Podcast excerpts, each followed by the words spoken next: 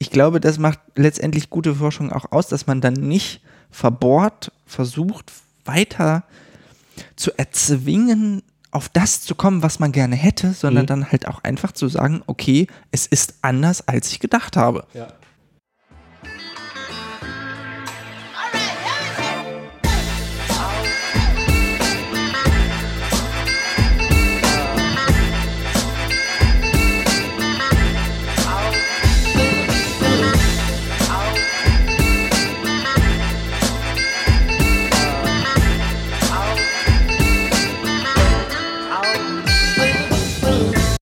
Herzlich willkommen zur 17. Ausgabe des Underdogs Podcasts. Mein Name ist Fabian Link und ja, heute begrüße ich euch wieder zur Sendung, nachdem letzten Monat ja die Paula für mich übernommen hat. Wir werden uns hier in Zukunft immer mal wieder abwechseln und uns so gegenseitig ein bisschen entlasten. Das ist ganz schön, dass da eine neue Kollegin gewonnen wurde. Wir beschäftigen uns heute mit Proteinen genauer gesagt mit der Art, wie sie sich konkret falten. Proteine bestehen aus Aminosäuren und sind eine ganz wichtige Säule des Lebens, ein essentieller Baustoff im Prinzip jedes Lebewesens. Man unterscheidet Strukturproteine, die ja wie Mörtel Strukturen aufbauen, beispielsweise das Kollagen, von den Enzymen, die als biologische Katalysatoren biochemische Reaktionen beschleunigen. Mit all diesen Themen beschäftigt sich mein heutiger Gast explizit damit, wie die Faltung dieser Proteine äh, sich auf die Funktionalität auswirkt und was das Ganze mit bestimmten Erkrankungen zu tun hat. Ich begrüße meinen Gast Arne Böker. Hallo. Hallo. Ich habe schon ein bisschen angekündigt, du hast vor allen Dingen ein bestimmtes Krankheitsbild im Fokus, das mit äh, Proteinen und deren Faltung assoziiert ist. Ich würde sagen, ein interessanter Einstieg in die Thematik ist, wenn wir einfach über diese Krankheit reingehen, die in der Allgemeinheit wahrscheinlich auch gar nicht so gut bekannt ist. Es geht um Korea Huntington und vielleicht magst du einfach mal einführen, was ist Korea Huntington, was passiert den Leuten da, wo tritt das auf? Ja, Korea Huntington ist äh, eine Form von Korea, einem Krankheitsbild, das schon ziemlich lange bekannt ist, schon im Mittelalter beschrieben wurde.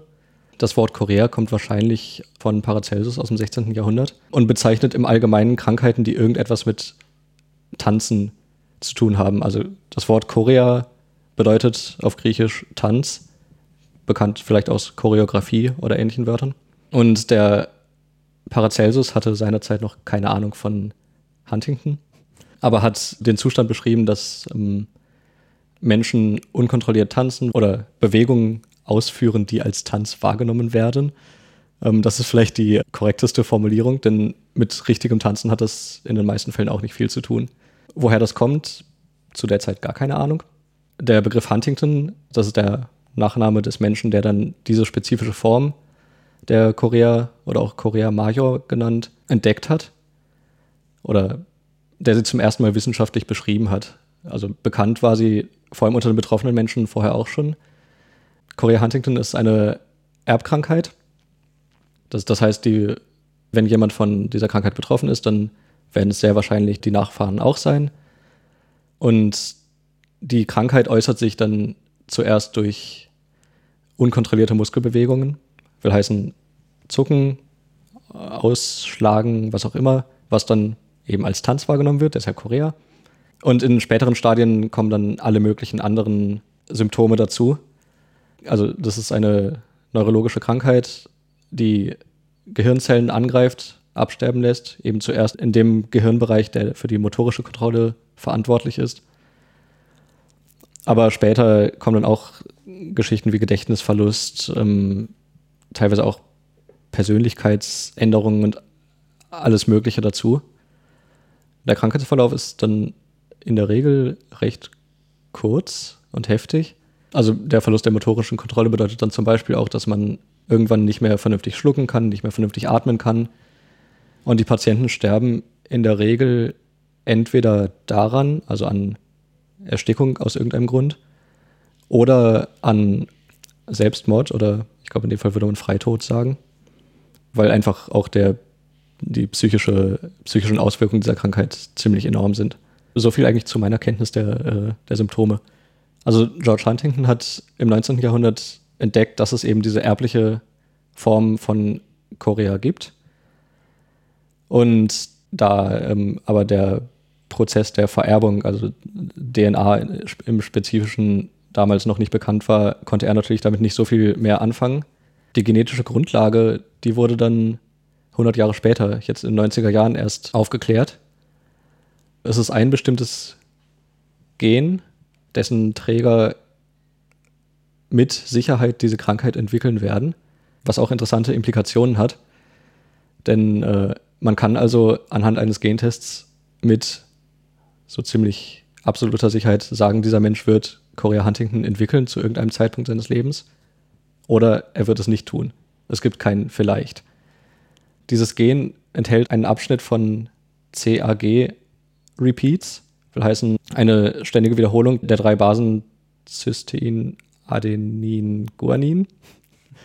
ähm, das kommt also immer wieder CAG, CAG, CAG. Und in der Übersetzung von der DNA in ein Protein wird dieses CAG, also jedes einzelne CAG wird übersetzt in eine Aminosäure namens Glutamin. Das heißt, diese CAG-Wiederholung wird zu einer Polyglutamin-Sequenz. Und man beobachtet also, dass entweder in dem Gen dieser CAG-Repeats oder in dem entsprechenden Protein, das passenderweise Huntingtin genannt wurde, eben eine Länge dieser Polyglutamin-Sequenz von mehr als 35 Wiederholeinheiten führt zu der Krankheit. Bei weniger als 35 Wiederholeinheiten tritt die Krankheit nicht auf. Je länger, desto schwerer ist die Krankheit, will heißen, desto schneller führt sie zum Tod, desto früher tritt sie auch auf. In der Regel setzen die ersten Symptome irgendwo so zwischen 30 und 50 Jahren ein. Aber wenn dieser Polyglutamin-Abschnitt sehr lang ist, dann kann das sogar bei Kindern schon auftreten. Wenn er gerade bei 35 ist, also gerade an der Grenze, dann kann das Anfangsalter vielleicht auch ein bisschen höher werden und dann sind die Symptome nicht ganz so schwer. Also um das nochmal ganz, äh, ganz, ganz kurz und knapp zusammenzufassen. Wir haben das Huntingtin, das enthält sowieso diese Polyglutamin-Sequenz. Genau. Die ist allerdings viel zu lang. Und das ist am Ende das Problem, was die Korea Huntington dann auslöst und im mittleren Erwachsenenalter dazu führt, dass quasi das Gehirn nach und nach geschädigt wird. Und wir haben diese CAG-Sequenzen und die werden wie alle anderen Gene natürlich vererbt. Und dementsprechend kann man davon ausgehen, also der, der Erbgang ist ja ein autosomal dominanter Erbgang. Ja, das heißt, es ist nicht auf den Geschlechtschromosomen, sondern auf den normal kodierenden äh, Chromosomen verortet. Und autosomal dominant, abseits dessen, was das jetzt ganz genau präzise bedeutet, führt letztendlich dazu, dass man eine 50-50 Chance hat. Also wenn ein Elternteil eine Korea Huntington hat, dann hat die nächste Generation ja mit 50-50 Chance auch eine Korea Huntington. Was noch ein bisschen fies ist an dieser CRG-Wiederholung übrigens, ist auch, die wird zwar vererbt, aber diese simple Sequenz, die kann auch sehr leicht sich selbst verlängern im Zellteilungsprozess. Grob gesagt können sozusagen die beiden DNA-Stränge, die sich da zusammenpaaren, können sich versehentlich gegeneinander verschieben und dadurch wird das ganze Ding plötzlich um vielleicht ein so ein Triplet länger.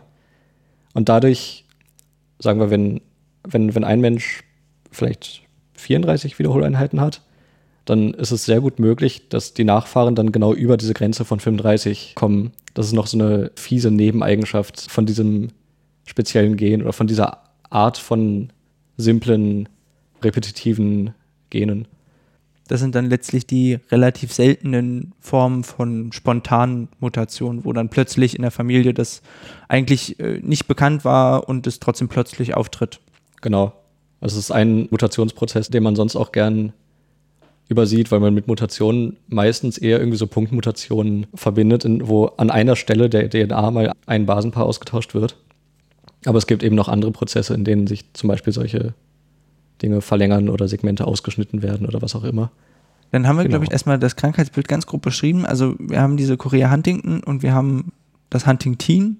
Gute Bezeichnung, kann man sich relativ leicht merken. Und hat sich jemand gut ausgedacht. du bist ja gar kein Mediziner, das haben wir am Anfang gar nicht verraten, sondern du bist ja Physiker. Was hat ein Physiker mit Huntingtin zu tun? du beschäftigst dich ja gar nicht unbedingt mit dem Krankheitsbild. Deswegen war die Beschreibung jetzt hier auch nicht aus der persönlichen Erfahrung heraus gekennzeichnet, sondern eher aus einem, einem, einem theoretischen Hintergrundwissen. Denn du hast dich spezifisch damit befasst, wie sich eigentlich dieses Huntington verhält unter bestimmten Bedingungen. Richtig. Und ich würde sagen, wir gehen erstmal darauf, was sind eigentlich Proteine, um dann danach ein bisschen darauf einzugehen, was ist denn jetzt das Besondere am Huntington. Vielleicht starten wir einfach da mal durch. Ähm, mhm. Was ist denn eigentlich ein Protein? Ich finde, du hast eben schon schön angefangen, das einzuführen. Proteine sind eine der großen Klassen von Makromolekülen im Körper. Will heißen, Moleküle, die nicht simpel aufgebaut sind wie, was weiß ich, Wasser, H2O, zwei Wasserstoffatome, ein Sauerstoffatom, fertig, sondern Dinge, die aus Hunderten, Tausenden von Atomen bestehen. Die sind in der Regel als eine Sequenz von Wiederholungseinheiten aufgebaut. Zum Beispiel DNA wäre auch so ein Fall, dass man immer wieder gleichartig aufgebaute Einheiten hat. Und Proteine sind eben auch eine dieser Klassen von Makromolekülen. Die sind aufgebaut aus Aminosäuren, von denen es im Regelfall 20 verschiedene gibt. Mediziner würden sagen 21, Chemiker würden, glaube ich, sagen 22. Also es gibt diese ungefähr 20 verschiedenen Aminosäuren, aus denen man also als eine Kette ein Protein zusammensetzen kann. Was die machen, ist sehr, sehr variabel. Mir ist zwischendurch aufgefallen, dass es, also die, die Frage, was macht ein Protein, ist so ein bisschen wie die Frage, was macht ein Mensch? Also ein Protein kann in der Zelle so ziemlich jeden Job ausführen, außer Erbguttransport. Dafür ist DNA zuständig und vielleicht außer Energiespeicher. Dafür haben wir Kohlenhydrate.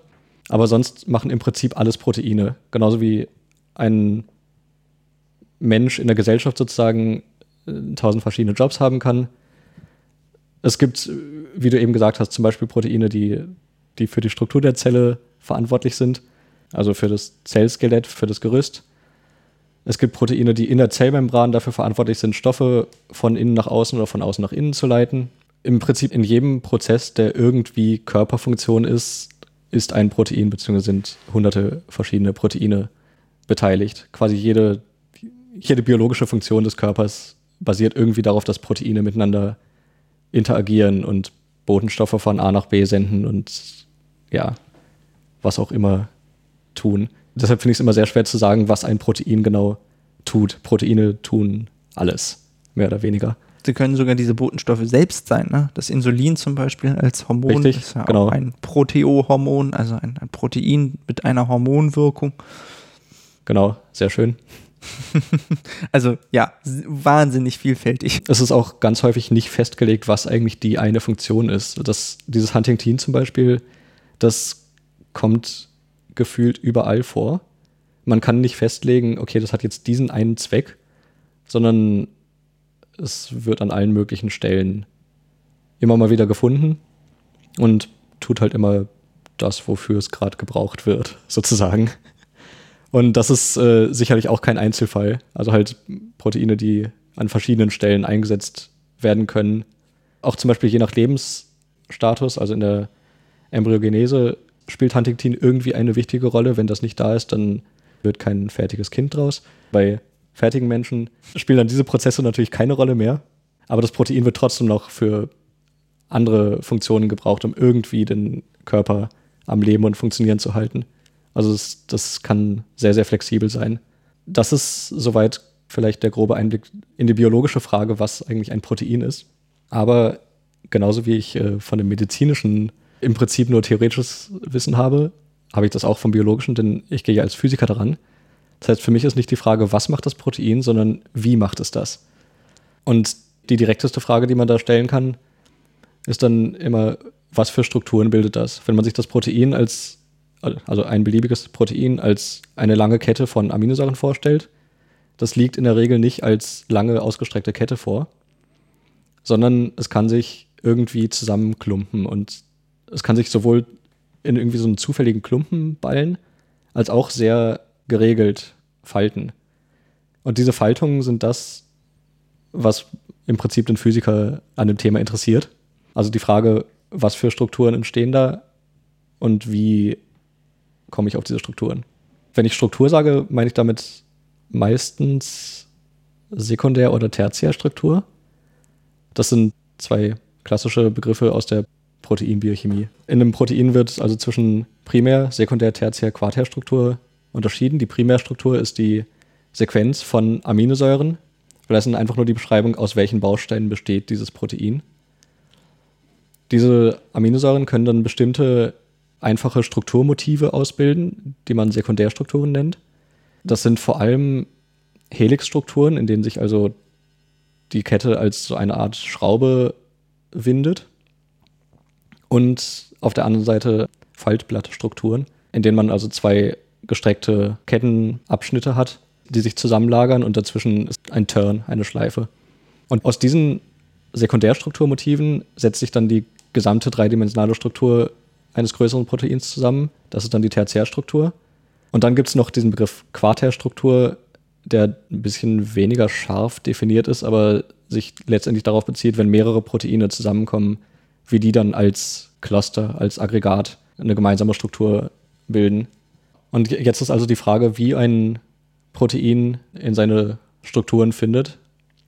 Sowohl eben Sekundärstrukturmotive als auch die letztendlich für die Funktion ausschlaggebende Tertiärstruktur. An der Stelle vielleicht eine kleine Warnung, ich will ja nicht zu ungenau sein. Man stellt sich das immer so vor, oder ich stelle es mir zumindest gerne so vor, dass ein Protein eine ideale Tertiärstruktur hat, die es halt im Körper oder in der, in der Zelle findet und in der es seinen Job erfüllt. Tatsächlich ist das aber ein sehr vereinfachtes Bild, denn erstens in der Reaktion mit anderen Proteinen oder mit anderen Stoffen kann sich diese Struktur auch wieder ändern und viele Proteine machen das ganz gerne, dass sie irgendwo richtig sichtbare Öffnungen haben, wo ein Molekül sich einklinken kann und dadurch eine Strukturänderung hervorruft. Und die Strukturänderung ist wieder ein Signal für irgendwas anderes. Und es gibt auch viele Proteine, die gar keine solche festgelegte Struktur haben, die sich auch native Struktur nennt. Vielleicht ein Begriff, den man brauchen kann. Also es gibt sogenannte intrinsisch ungeordnete Proteine, die keine native Struktur ausbilden, sondern nur in Reaktion mit anderen Molekülen erst eine feste Struktur haben. Also letztendlich sowas wie flexible Masse, die sich dann den Bedingungen anpassen kann, je nachdem, als was es jetzt gerade gebraucht wird. Genau. Und das hat man lange Zeit gar nicht so bemerkt, dass es die gibt, aber tatsächlich sind diese ungeordneten Proteine eine ziemlich große und wichtige Klasse. Deshalb ist es eigentlich eine Vereinfachung davon zu sprechen, dass man irgendwie so eine native Struktur hat, auf die man hinarbeitet. Aber es ist trotzdem ein ganz hilfreiches Bild. Genau. Also wir haben das Protein, das ursprünglich eine lange Kette ist. Mhm. Das faltet sich in so ganz typische Muster, die so charakteristische Grundelemente quasi. Das sind dann die Sekundärstrukturen. Ähm, und die wiederum bilden dann komplexe Funktionsmuster, die etwas dann tatsächlich auch tun können. Das sind dann die Tertiärstrukturen, wobei viele Proteine gar nicht unbedingt so eine definierte Struktur haben, sondern eigentlich irgendwie als amorpher Klumpatsch durch die Gegend schweben und dann mal gucken, was da kommt. Okay, wie finden denn jetzt überhaupt diese Proteine ihre Faltung? Ich meine, die kriegen ja jetzt nicht eine Bauanleitung in die Hand, wo dann drin steht, hier knickt da mal um die Ecke, sondern das muss ja irgendwie aus sich heraus funktionieren. Also letztendlich ist es ja so, wir haben die DNA, die wird in RNA umgesetzt und dann haben wir das Ribosom und das Ribosom macht aus der RNA, der abgeschriebenen Information, ein Protein aus einzelnen Aminosäuren. So. Und wo fangen die dann an, sich zu formen, also oder zu falten? Der Anfang des Faltens, der kann durchaus direkt am Ribosom noch passieren. Also im Prinzip, sobald irgendwie ein Abschnitt Protein da ist, wird der Abschnitt anfangen, sich zu bewegen und auch irgendwie versuchen, sich zu falten. Wobei so ein Begriff wie versuchen natürlich sehr äh, menschelnd ist. Das Protein an sich versucht gar nichts, es folgt nur physikalischen oder chemischen Gesetzen. Aber im, im Prinzip die etwas simplere Sichtweise, die auch vollkommen ausreicht, ist, dass wir irgendwo das fertige Protein aus dem Ribosom rauskriegen und dann fängt es an, sich zu falten. In manchen Spezialfällen muss man vielleicht beachten, dass das nicht korrekt ist, aber grundsätzlich reicht das aus. Und das Protein kann prinzipiell also jetzt alle möglichen Konfigurationen annehmen, eben Sekundärstrukturelemente ausbilden oder nicht oder was auch immer für Formen finden. Und in bestimmten Konfigurationen wird sich herausstellen, dass es energetisch günstiger ist. Will heißen, es gibt irgendwelche Interaktionen zwischen einzelnen Bausteinen des Proteins, die wünschenswert sind. Zum Beispiel, wenn wir zwei verschiedene Aminosäuren haben, die eine Ladung tragen, das eine positiv, das andere negativ. Wenn die zueinander kommen, gleichen sich diese Ladungen aus oder gegenseitige Ladungen ziehen sich eben an. Das heißt, das wird irgendwie die Struktur stabilisieren. Und es gibt verschiedene andere dieser Arten von Interaktionen zwischen Aminosäuren. Die wichtigste sind eigentlich die sogenannten Wasserstoffbrücken. Muss man jetzt, glaube ich, nicht darauf eingehen, was die genau machen, aber das ist quasi eine wichtige Art von stabilisierender Interaktion. Und wenn so eine Bindung geschlossen ist, dann gibt es also aus physikalischer Sicht einen Energiebeitrag. Und dieser Energiegewinn ist schön. Ganz allgemein gesprochen. Dem gegenüber steht dann auch das Konzept der Entropie. Je dichter oder je besser definiert meine Struktur ist, desto weniger kann sie fluktuieren. Das heißt, desto weniger Unordnung hat sie. Und das ist das, was die Entropie im Prinzip beschreibt. Und das sind zwei Prozesse, die immer gegeneinander laufen. Ich will möglichst geringe Energie haben und ich will als Protein oder als physikalisches System möglichst hohe Entropie haben. Und irgendwo gibt es ein Optimum, in dem beide sich die Waage halten. Und das ist hoffentlich die gefaltete Struktur des Proteins. Energie und Entropie zusammen werden dann in eine Variable gepackt, die nennt sich freie Energie.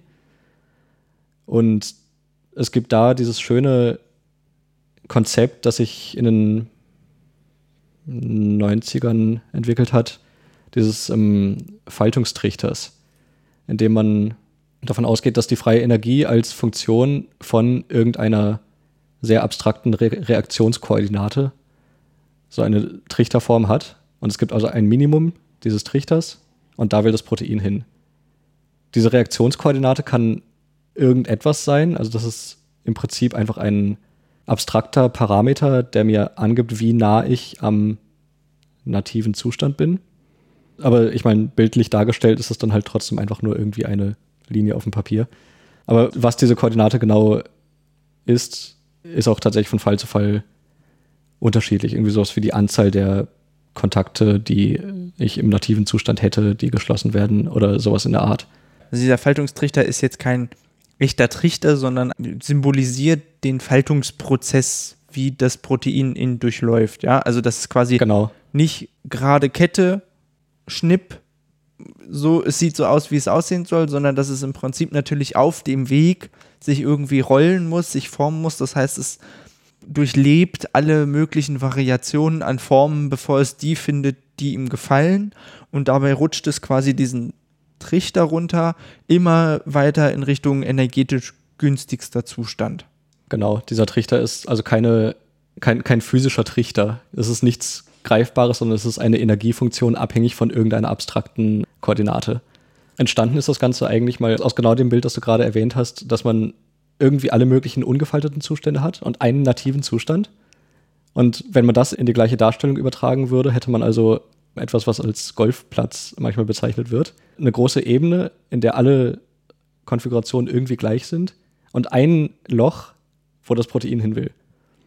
Und da sieht man, glaube ich, schon, dieses Loch zu treffen, vor allem wenn man sich zufällig über diesen Golfplatz bewegt, wie es das Protein macht und wenn man nicht absichtlich mit dem Schläger drauf hinspielt, dieses Loch zu treffen ist super unwahrscheinlich. Und man kann da auch ein paar Rechenspielchen anstellen und sehen, dass reale Proteine sich viel, viel schneller falten, als sie eigentlich sollten, wenn dieses Bild korrekt wäre.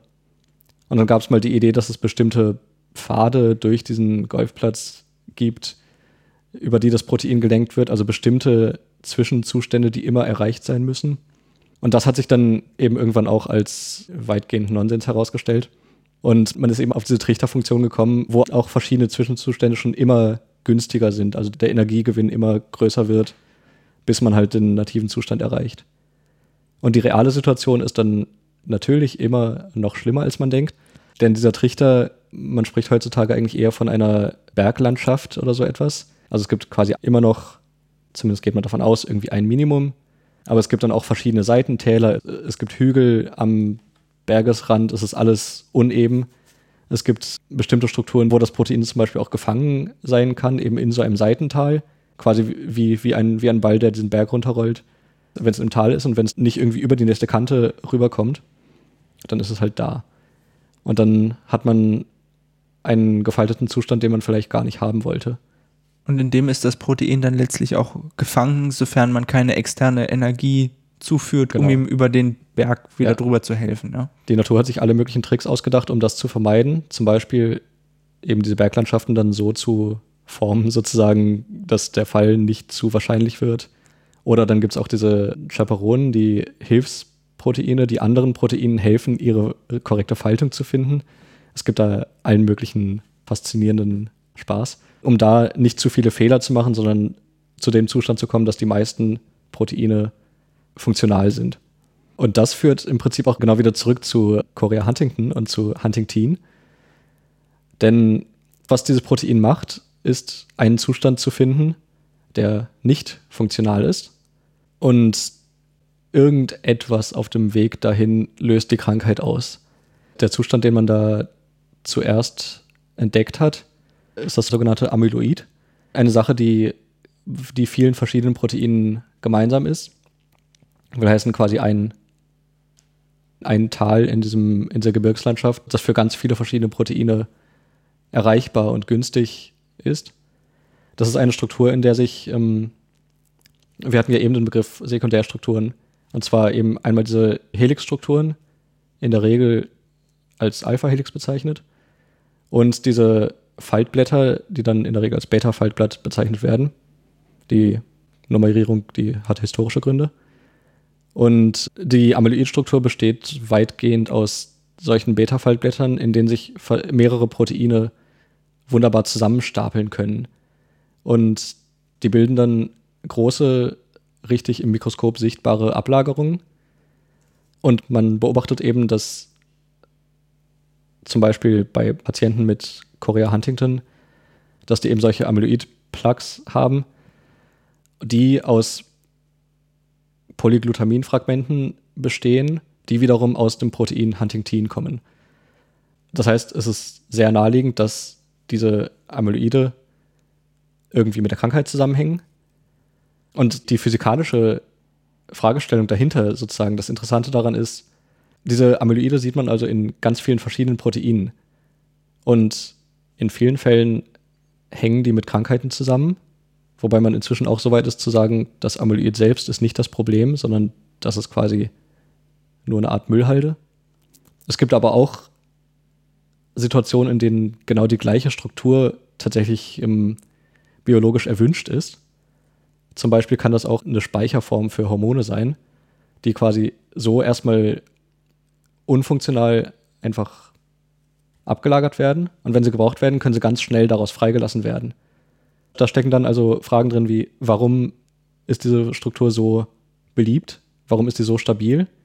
Warum ist die in manchen Fällen dann auch wirklich überhaupt nicht mehr aufzulösen, eben zum Beispiel bei dem Polyglutamin, bei Huntingtin. Wenn dieses Plug einmal gebildet ist, dann ist es da. Wohingegen eben zum Beispiel in den Hormonfällen das auch wieder auf einen bestimmten Reiz hin aufgelöst werden kann und freigesetzt. Das sind dann sozusagen diese Mechanismen, die den Physiker daran interessieren. Ich würde noch mal ganz kurz mhm. zusammenfassen, wo wir an diesem Stand jetzt angekommen sind, äh, um alle mitzunehmen. Also wir haben das Protein, das fällt aus dem Ribosom raus, das wird äh, synthetisiert.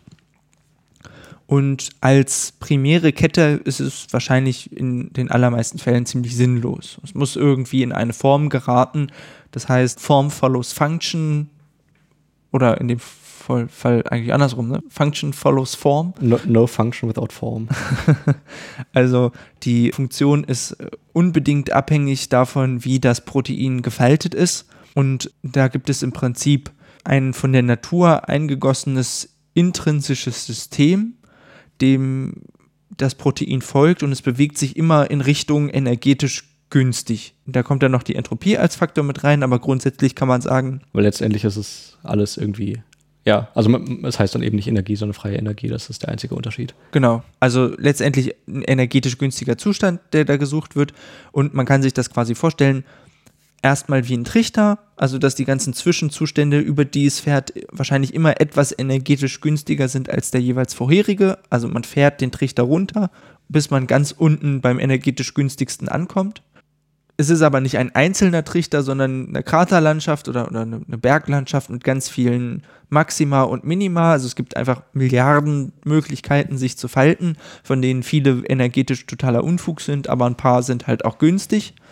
Und bei den meisten Proteinen ist es halt so, sie rutschen quasi die richtige Rutsche runter und landen dann da, wo sie auch hingehören. Und bei dem Huntingtin ist es jetzt so, dass quasi durch dieses Polyglutamin, durch diese zu häufige oder zu lange Ansammlung von Glutamin es in einen Seitenteil reinrutscht, also da, wo es eigentlich gar nicht hingehört. Eigentlich sollte es sich normal falten, es hat aber zu viel Glutamin, dadurch verformt sich letztendlich diese Kraterlandschaft wieder oder die Berglandschaft, sieht plötzlich anders aus, als wenn es vielleicht weniger Glutamine hätte und dadurch gerät dann das Huntingtin quasi auf einen Seitenpfad und verfaltet sich quasi aus Versehen. Hups. So, so sieht's aus. Und dann ist das Huntingtin in diesem Seitenfahrt in diesem Minimum, das quasi nicht das vorgesehene Minimum ist, aber trotzdem energetisch sehr günstig, gefangen und da nimmt es diesen Zustand des Amyloids an, was im Prinzip Proteinmüll ist. Oder zumindest irgendwie, ja, so beschrieben werden kann, weil es eben auch funktionale Zustände gibt, die durchaus darauf abzielen, dass ein Protein einen Amyloid-Zustand einnehmen soll. Ja, aber an sich ist ein Amyloid irgendwie ein erstmal Müll oder ein nicht funktionaler Zustand. Eine Deponie sozusagen. Ja. Okay, und du hattest schon gesagt, erstmal, dass es mit vielen Erkrankungen assoziiert ist. Ich denke, Alzheimer ist auch noch ein großes, wichtiges Beispiel, was man nennen kann ja. als Amyloid-Krankheit, aber es gibt noch ganz viele andere. Die Amyloidose gibt es auch noch.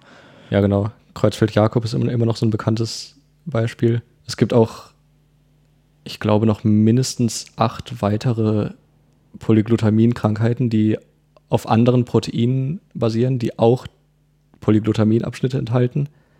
Und in, in all diesen Fällen ist dann, wenn dieser Polyglutaminabschnitt mehr als 35 Wiederholungseinheiten hat, tritt die Krankheit auf.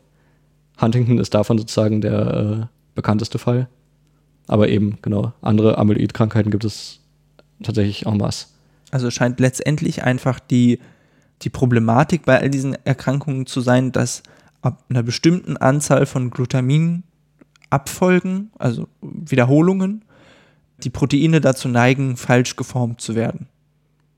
Das mit den Glutaminfolgen, das ist natürlich nur bei Huntington bzw. bei den Polyglutaminkrankheiten ein Problem. Also jetzt, nur um da jetzt Verwirrung vorzubeugen, äh, Alzheimer hat zum Beispiel nichts damit zu tun. Die Amyloidstruktur kommt bei Alzheimer-Patienten genauso vor, halt nochmal in einem anderen Protein. Aber da ist es nicht Polyglutamin, sondern irgendein anderer Prozess, der verantwortlich ist.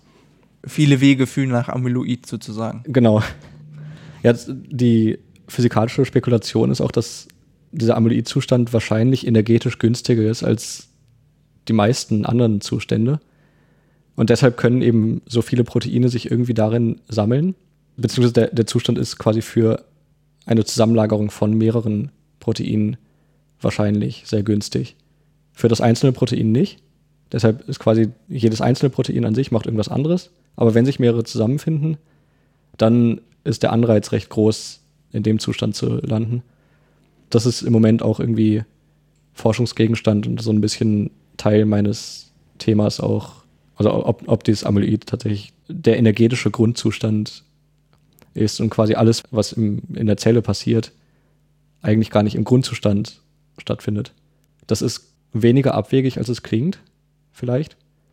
Denn die allertiefste Energie erreicht man bei 0 Kelvin, bei minus 273,15 oder sowas Grad. Ein Körper funktioniert aber bei 37 Grad Celsius, das heißt bei 310 Kelvin. Das heißt, da bewegt sich sowieso alles noch viel wilder rum und die Temperatur verändert dann eben auch die Verhältnisse dieser Kraterlandschaft.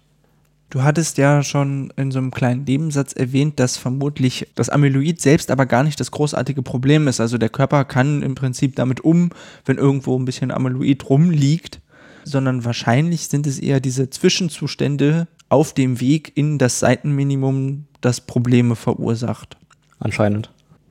Und genau da kommt ja jetzt letztendlich das ins Spiel, was du eigentlich gemacht hast mit den Proteinen.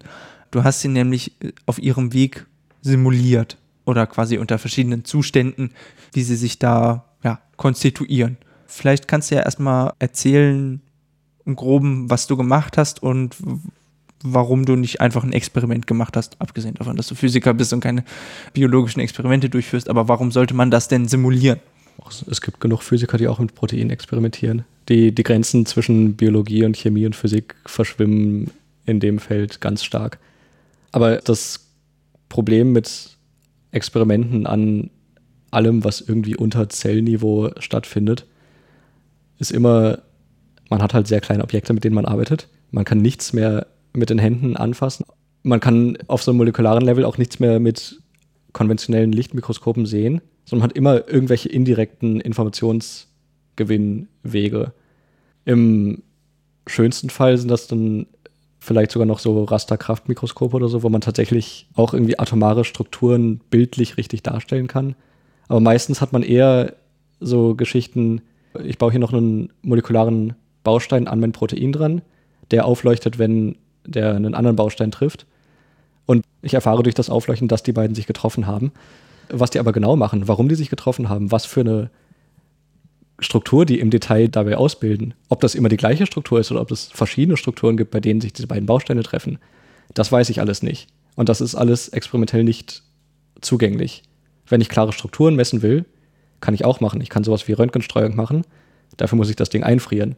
Das heißt, quasi im Experiment habe ich natürlich das reale System vor mir, aber ich sehe niemals alle Details, sondern ich sehe irgendwelche abgeleiteten Größen und irgendwelche ja, Marker, die mir etwas aussagen, wo ich aber dann immer interpretieren muss und hoffen, dass auch tatsächlich die Struktur, die ich mir vorstelle, dem Verhalten zugrunde liegt, das ich beobachte.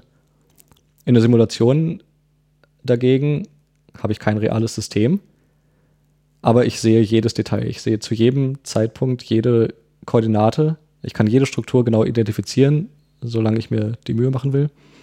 Also ich kann, der, Beispiel mit diesen leuchtenden Markern, ich kann eine Simulation machen, wo ich die weglasse und schaue, ob ich immer noch die gleiche Struktur kriege.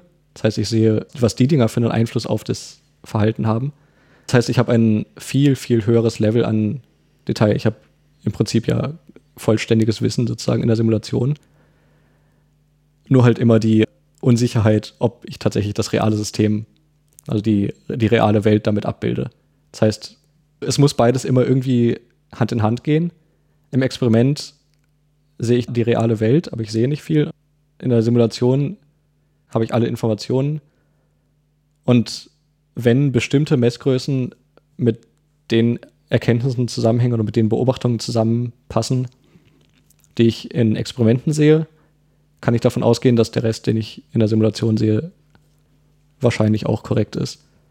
Ja, und so in dem Feld habe ich mich für Simulationen entschieden, weil ich Simulationen oder weil ich Theorie interessanter fand als Experimente. Das allerdings ohne weiteren Grund, das war einfach so ein persönliches Interesse. Und wie gesagt, beides muss halt gemacht werden. Ein anderer netter Vorteil von Simulationen ist auch, dass ich über realistische Situationen hinausgehen kann. Zum Beispiel in einem Experiment an einem lebenden System brauche ich halt irgendwie das Umfeld von 37 Grad. Ich kann nicht wirklich über 40 gehen, ich kann nicht wirklich unter 35 oder sowas gehen, weil dann sofort mein Protein kaputt ist. In der Simulation kann ich auch mal schauen, was so darüber hinaus passieren würde. Natürlich immer mit Vorsicht zu behandeln, ob das, was ich da beobachte, überhaupt noch irgendeinen Sinn oder irgendeine Relevanz hat. Aber ich kann zumindest halt mit diesem Gedanken spielen, was würde eigentlich passieren, wenn ich das Ganze bei 0 Grad anschauen würde oder bei 100 Grad. Einfach mal, mal gucken, was los ist.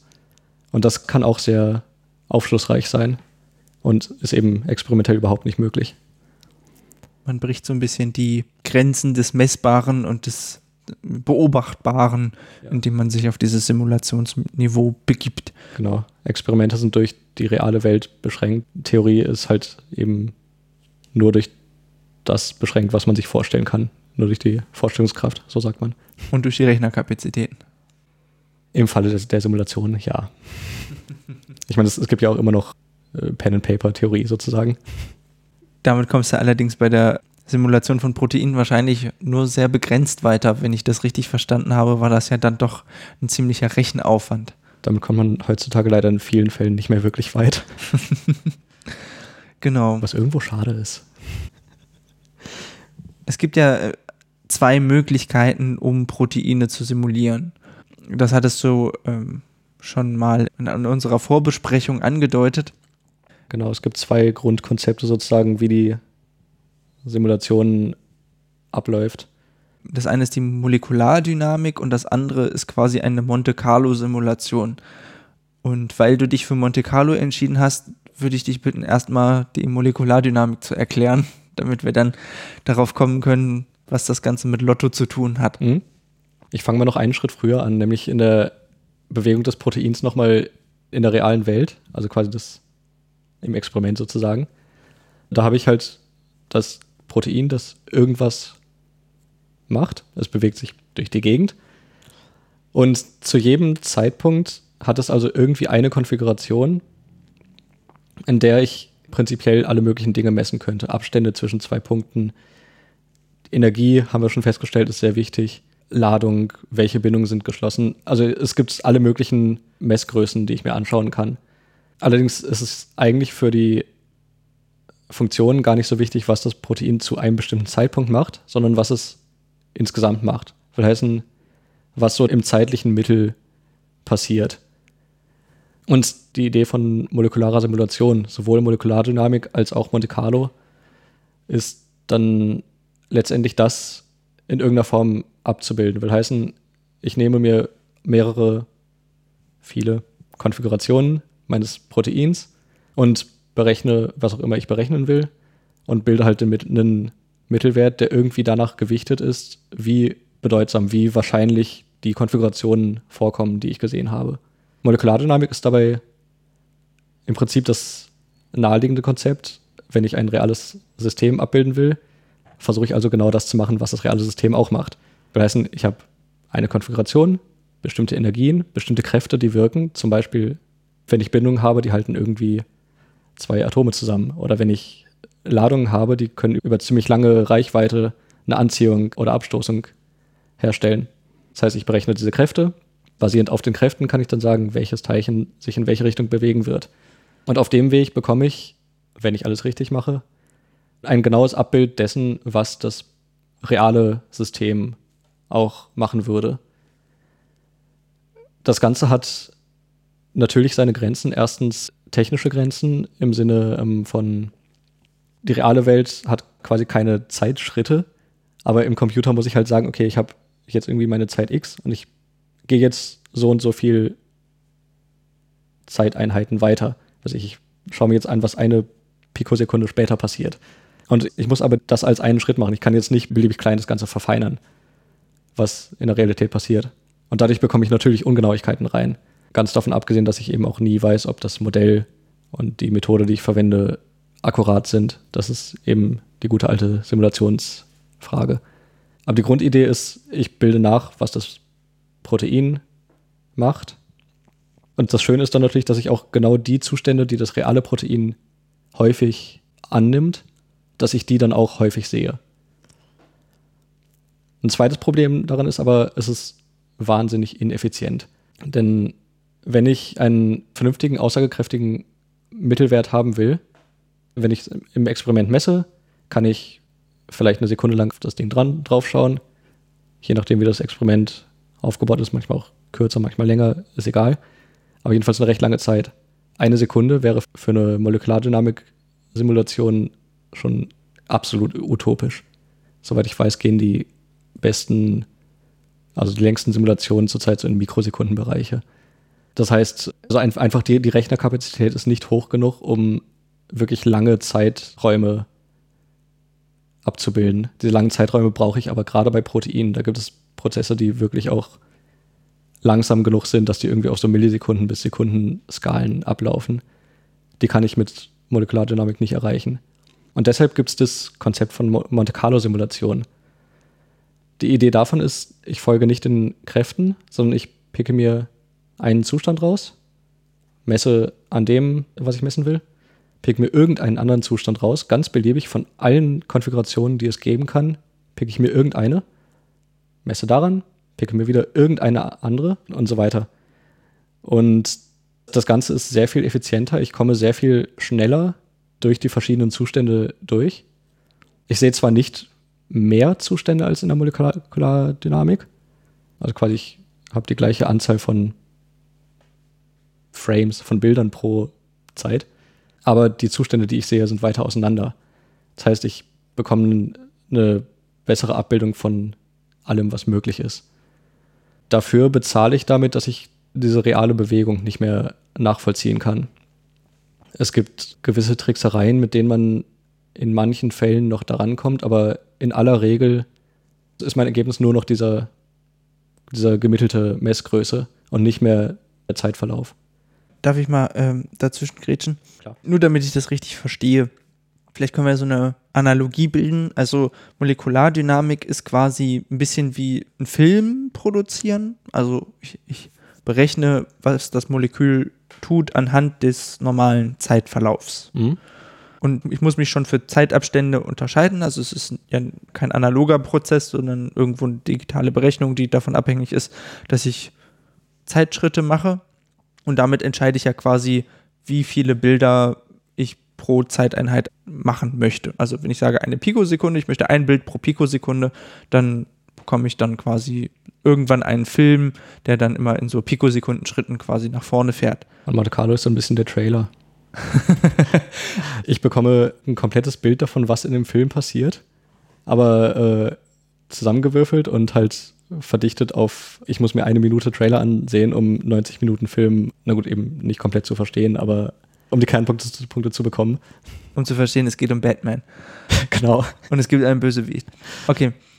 Du folgst also im Prinzip nicht gerade dem Zeitstrahl, sondern du pickst dir einfach einzelne Momente raus, guckst, wie verhält sich der Parameter, den ich gerne messen möchte, an diesem Zeitpunkt. Und am Ende mittelst du und kannst dann sagen, also im Mittel über die Zeit hinweg hat das Protein diesen energetischen Zustand oder diese Ladung oder diese Form. Und äh, dann kannst du sagen, naja, das mag sein, dass es zwischendurch mal andere Zustände einnimmt, das ist aber im Prinzip egal, die Gesamtwirkung durch die Ladung ist so und so, denn die Ladung ist ja im Mittel so. Genau. Und es, es gibt dann noch gewisse mathematische Tricks dahinter. Also das Ganze hat sich jetzt auch schon über 60 Jahre entwickelt, ähm, dass ich also wenn ich quasi zufällige Zeitpunkte aus dem Film zum Beispiel mir anschauen würde, könnte es passieren, dass ich gar keine Idee habe, wovon der Film handelt. Dass es zum Beispiel ein Batman-Film ist, aber ich treffe halt irgendwie die Zeitpunkte, zu denen Batman gar nicht vorkommt. Den Abspann. Genau. zum Beispiel äh, der Abspann interessiert mich möglicherweise dann, dann auch nicht so sehr und ich will vor allem rausfinden, was Batman macht. Das heißt, ich muss quasi auch die Zeiten, zu denen Batman im Bild ist, häufiger treffen als den Abspann oder die Zeiten, zu denen weiß ich, äh, anderes Zeug passiert. Und der Film, die Molekulardynamik-Simulation, macht das natürlich von selbst. Die kommt auch über die Batman-Szenen, weil sie halt einfach dem Film folgt. Und die Monte Carlo-Simulation muss also ein bisschen aufpassen, dass sie auch wirklich die wichtigen Zeitpunkte besonders häufig trifft und die unwichtigen eher nicht. Deshalb ist das Ganze sozusagen äh, auch ein sich immer noch weiterentwickelndes Thema, gar nicht nur was die Anwendung, sondern auch was die Entwicklung von Methoden angeht, weil man da eben viel machen kann, um effizienter zu werden und um ein akkurates Bild von einem Film zu bekommen. Also letztlich ist es schon zufallsbasiert, aber so ein bisschen modifizierter Zufall. Also ich passe die Zufallsauswahl so ein bisschen an, damit ich möglichst viel vom Film und möglichst wenig vom Abspann sehe. Genau. Der, der Name Monte Carlo kommt ja von einem äh, von, von einem berühmten Stadtteil in Monaco, wo die ganzen Casinos stehen. Und eben das Glücksspiel spielt da sozusagen eine Rolle. Und als Monte Carlo-Simulant bin ich wahrscheinlich eher auf der Seite des Casinos als auf der Seite des Besuchers.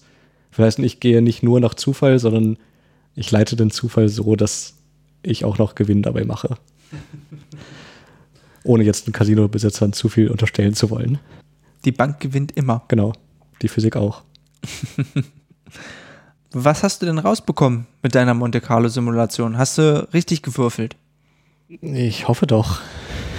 vielleicht muss man äh, anfangen, was ich eigentlich äh, versucht habe, mir, mir anzuschauen. Was ich vor allem gewürfelt habe, sind also Strukturen von Polyglutamin-Sequenzen. Nicht von dem ganzen Huntington, weil das im Prinzip auch gar keine Rolle spielt, sondern tatsächlich nur von, dieser, von diesem Polyglutamin-Ausschnitt.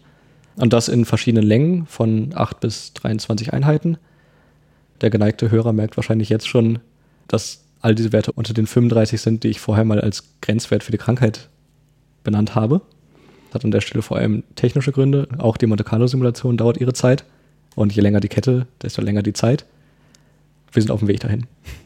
Aber auch, auch aus diesen kleinen Ketten bekommt man auch schon Ergebnisse. Und letztendlich, was ich zum Beispiel sehen kann, ist, dass das Polyglutamin bei Raumtemperatur ungeordnet ist. Das deckt sich auch mit experimentellen Beobachtungen. Vielleicht das ist ein Protein oder ein Proteinausschnitt, der als ungeordnet bekannt und dokumentiert ist. Der hat also jetzt keine Sekundärstruktur wie so ein Beta-Faltblatt Genau. oder so, sondern frei flottierend. Genau. Und ich sehe dann aber, wenn ich die Temperatur absenke, wenn ich irgendwo zu ziemlich utopisch tiefen Werten gehe, dann fangen auch diese kurzen Polyglutaminabschnitte an, Beta-Strukturen auszubilden. Und die zwei interessanten Punkte daran sind eigentlich, erstens, ich bekomme keine Helixstruktur, was das andere wichtige Sekundärstrukturmotiv wäre. Und wie schon besprochen, die Beta-Struktur, also das Beta-Faltblatt ist halt die Basis dieser Amyloide auch. Eine Alpha-Helix würde nicht dazu passen. Das heißt, dass ich die nicht sehe, ist an sich schon mal eine Erkenntnis. Und das zweite ist, ich habe eben verschiedene Kettenlängen simuliert und abhängig von der Länge verändert sich auch die Temperatur, bei der diese Faltung stattfindet. Je länger die Kette, desto höher die Faltungstemperatur. Und man kann jetzt aus den Daten dann den Trend rauslesen und schauen, was passiert denn irgendwo, wenn ich so Richtung 35 komme. Und ungefähr in dem Bereich wird wahrscheinlich die Faltungstemperatur auch in den Bereich der Körpertemperatur gelangen. Das heißt, ich habe einen Grund zu spekulieren, dass die, äh, dass das Polyglutamin in der krankheitsauslösenden Länge gerne solche Beta-Strukturen ausbildet, wohingegen es bei den kurzen Längen bei Körpertemperatur das noch nicht tut. Und das liefert dann natürlich einen Hinweis darauf, woher eben auch diese Krankheit kommt und woher auch dieser spezifische Grenzwert kommt. Es gibt verschiedene andere Untersuchungen, die dann auch so ähnliche Ergebnisse bekommen, die Kettenlängen abhängig sehen, dass solche Strukturen dann vorgezogen werden und alle aus unterschiedlichen Blickwinkeln. Und das liefert jetzt also einen Hinweis darauf, was einfach der zugrunde liegende Prozess ist. Also wenn ich dich richtig verstehe, ist im Prinzip die ähm, Neigung dazu, diese Beta-Faltblätter auszubilden, die ist abhängig von der Temperatur. Ja. Also je kälter es ist, desto eher bilden diese Polyglutaminketten diese Faltblätter. Genau. Das hängt mit dieser Energielandschaft zusammen. Quasi je kälter, desto geringer ist der Einfluss der Entropie. Will heißen, desto geringer ist der Drive des Proteins zu Unordnung. Oder andersrum gesprochen, je kälter, desto stärker ist der Drang, sich zu ordnen. Und die geordnete Struktur ist dann eben das Beta-Faltblatt in dem Fall. Und indem ich die Kette länger mache, verstärke ich quasi auch wieder den Einfluss der Ordnung. Also sozusagen, dann rückt auch die Entropie in den Hintergrund und dadurch verschiebe ich die Grenztemperatur, ab der das Protein anfängt, diese Beta-Faltblätter zu bilden, nach oben.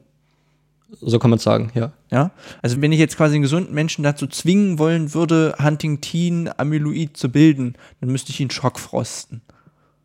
Ja. Das dann Problem, hätte er andere Probleme. das Problem des Menschen wird dann nicht mehr Huntingtons Korea sein, aber es könnte funktionieren. Also quasi hypothetische Eismenschen, die bei minus 200 Grad leben würden, hätten ein erhebliches Korea-Huntington-Problem. Ja.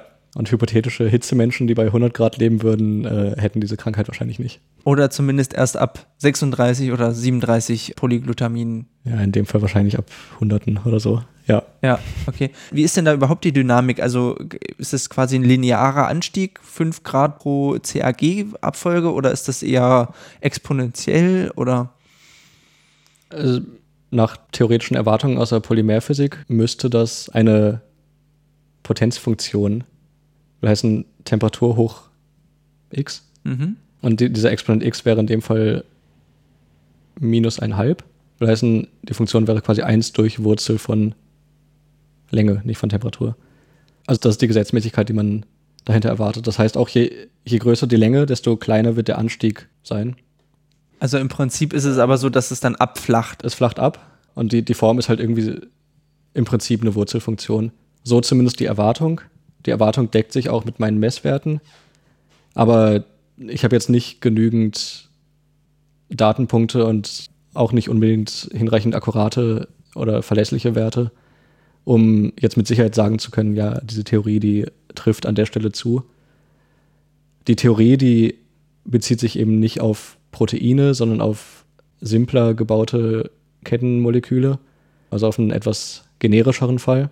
Das heißt, es ist nicht unbedingt gesagt, dass die in, in meinem Fall auch zutreffen muss, aber es sieht ganz gut aus. Also der Temperatursprung vom 24. auf die 25. Kopie ist deutlich größer dann letztlich als von der 36. dann auf die 37. Kopie. Ja.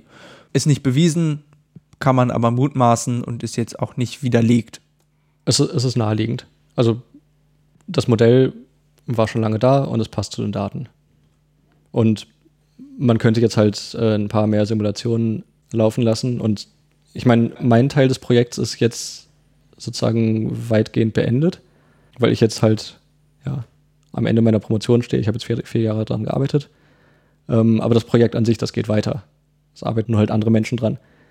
Das heißt, die Simulationen, die finden dann natürlich entsprechend auch irgendwann statt und dann kann man das wahrscheinlich bestätigen da können wir ja überhaupt mal so ein bisschen noch einen Ausblick liefern. Also letztendlich war deine Arbeit ja, das Modell zu etablieren. Ne? Also du hast im Prinzip ein Computermodell des Hunting Teens oder ganz genau gesagt quasi der Polyglutaminkette des Hunting Teens gebaut und geprüft, ob das halbwegs funktioniert. Ja. Also ich meine, mein Auftrag ursprünglich war mal ein ganz anderer das Modell, das ich verwende, das äh, habe ich nicht erfunden, sondern das, äh, das kommt aus der Literatur. Und das Tolle an diesem Modell ist, dass ich jedes beliebige Protein damit darstellen kann. Dass ich dann sowas Stumpfes wie Polyglutamin mache, ist eigentlich äh, fast traurig. Aber eben ein wichtiger Teil war, die Simulation zu etablieren, das Modell mit der spezifischen Methode. Das gab es vorher so noch nicht. Das heißt, es war natürlich erstmal rauszufinden, wie die eigentlich zusammenarbeiten, wie man vernünftige Ergebnisse bekommt. Und auch einfach die Software-Implementierung. Also es gibt keine Standardprogramme für sowas, sondern das muss man halt schreiben. Genau, also das war im Prinzip so meine Arbeit, dieses Modell anwendbar zu machen. Es hat sich dann noch herausgestellt, dass das Modell an sich fehlerbehaftet ist, dass es da noch Fehler zu korrigieren gab, die nicht in meiner Hand lagen. Und eigentlich war die ursprüngliche Idee mal tatsächlich auch Aggregationen von mehreren Proteinen anzuschauen. Unter anderem auch von solchen Proteinen, die für Alzheimer zuständig sind. Da waren wir ja vorher schon dran. Es gibt hier in Halle einige Menschen, die sich auch mit diesem Alzheimer-Protein befassen.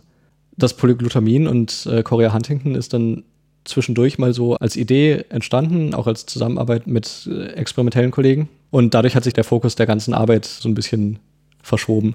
Also es kam plötzlich alles anders. Und dadurch ist jetzt eben ja einmal so, so diese technische Erkenntnis über die Machbarkeit und über die Schwierigkeiten des Modells und der Methode draus geworden. Und die Arbeit über Polyglutamin und über die Längenabhängigkeit der Strukturen, die da gebildet werden. Ja, wie das so oft so ist, führt der Weg dann doch irgendwie nicht da lang, wo man ursprünglich mal hin wollte. Aber man gewinnt dann trotzdem spannende Erkenntnisse. Ja, und das ist ja auch so ein bisschen die Idee eigentlich von Grundlagenforschung.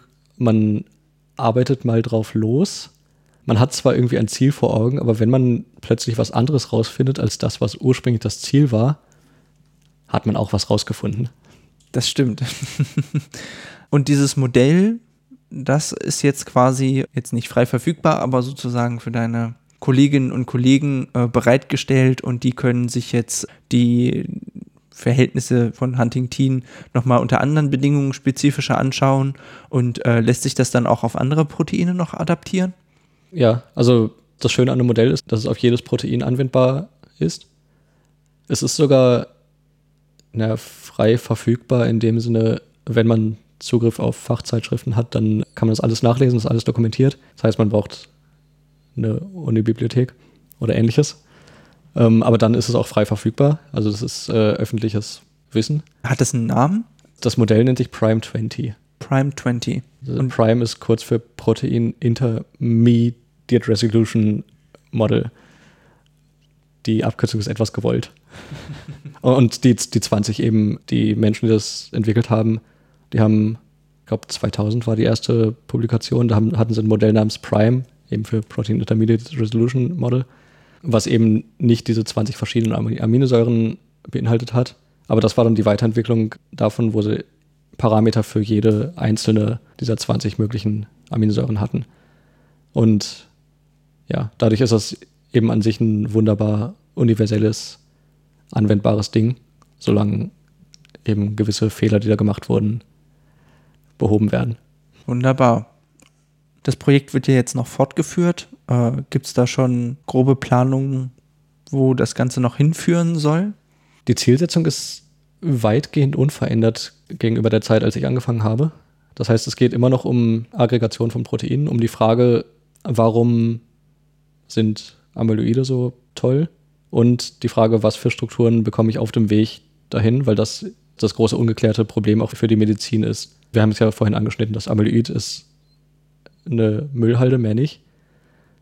Aber irgendwas auf dem Weg dahin löst Krankheiten aus und führt zu Zelltod und macht Gehirne kaputt. Das heißt, die, die Idee im Moment ist, Aggregationen von bestimmten Proteinen, also vor allem weiter von den Polyglutaminen und von dem Alzheimer-Protein und von einem bestimmten Hormon anzuschauen, das Parathyroidhormon, was eben einer der Fälle ist, die genau als Amyloid gespeichert werden und dann also unter Einflüssen freigesetzt werden können.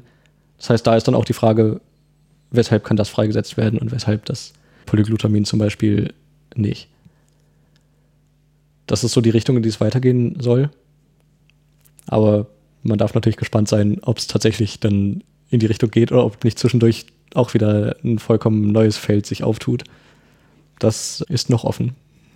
Und das große Traumziel wäre quasi den Bösewicht den funktionellen Gegner bei Huntington zu identifizieren. Also quasi dieses Zwischenprotein, was in der kurzen Zeit, in der es wahrscheinlich nur besteht, dann eben Schäden verursacht und genau. diese furchtbare Erkrankung auslöst. Die Idee ist, wenn wir wissen, wie das Ding aussieht, dann haben wir auch irgendwie einen Anhaltspunkt, den wir angreifen können.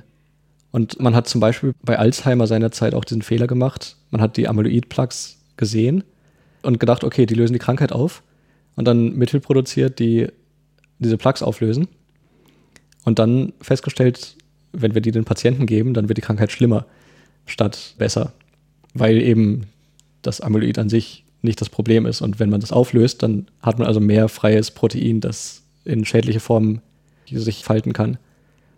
Und die Frage ist also, was für eine Form oder wie sieht diese schädliche Form aus? Und dann hat man einen Anhaltspunkt, wie man das Ganze behandeln kann.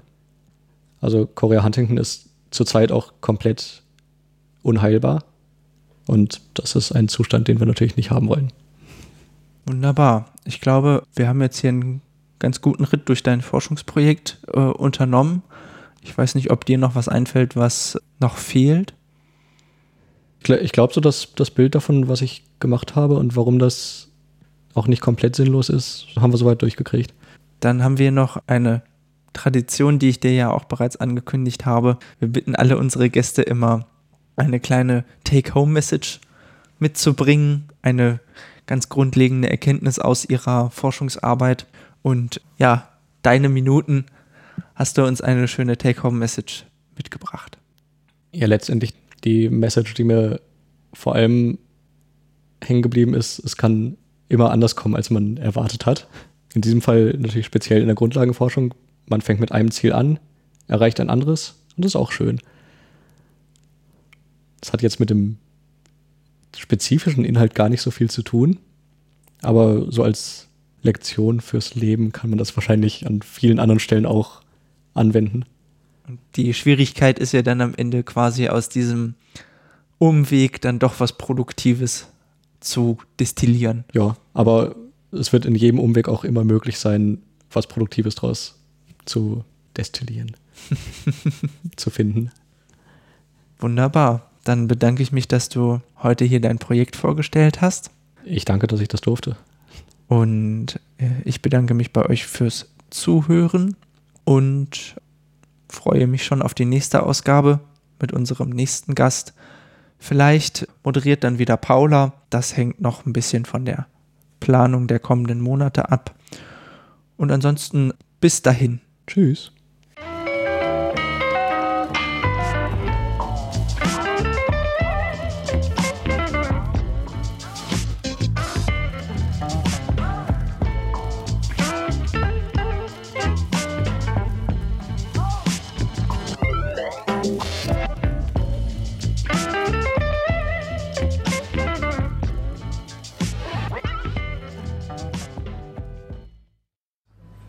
Causes you to lose control of your movement and mental ability. It can also change your personality, like with your mom. So, uh, what do we do? Unfortunately, there's no cure. Eventually, it'll take her. Oh, jeez. Sometimes you just have to barrel through, no matter how much it sucks. And Mr. Stonewater, Huntington's is caused by a faulty gene. And since your mother has it, you have a 50 50 chance of having it too. We can test you for it if you want. If, if we find out that I, I have it early on, uh, are there any treatment options? Nothing substantial yet. I can only tell you if you have it. I can't even tell when the disease would hit you if you do have it. Could be in your 70s, like your mom, or Could be sooner. could be sooner. I'm so sorry.